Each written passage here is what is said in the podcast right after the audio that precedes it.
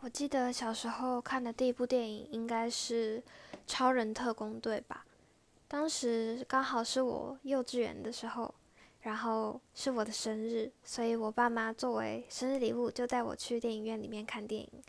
结果没想到，对于当时的我来说，电影实在是太长了，而且因为是英文配音的，所以完全听不懂。结果我就在椅子上大吵大闹。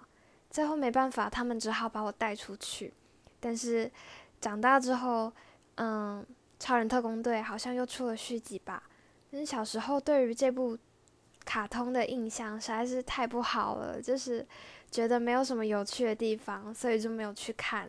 结果后来看到很多人都说这次细节处理的非常好啊什么的，就觉得没有去看有点可惜。下次找机会的话，还是想要去看一下的。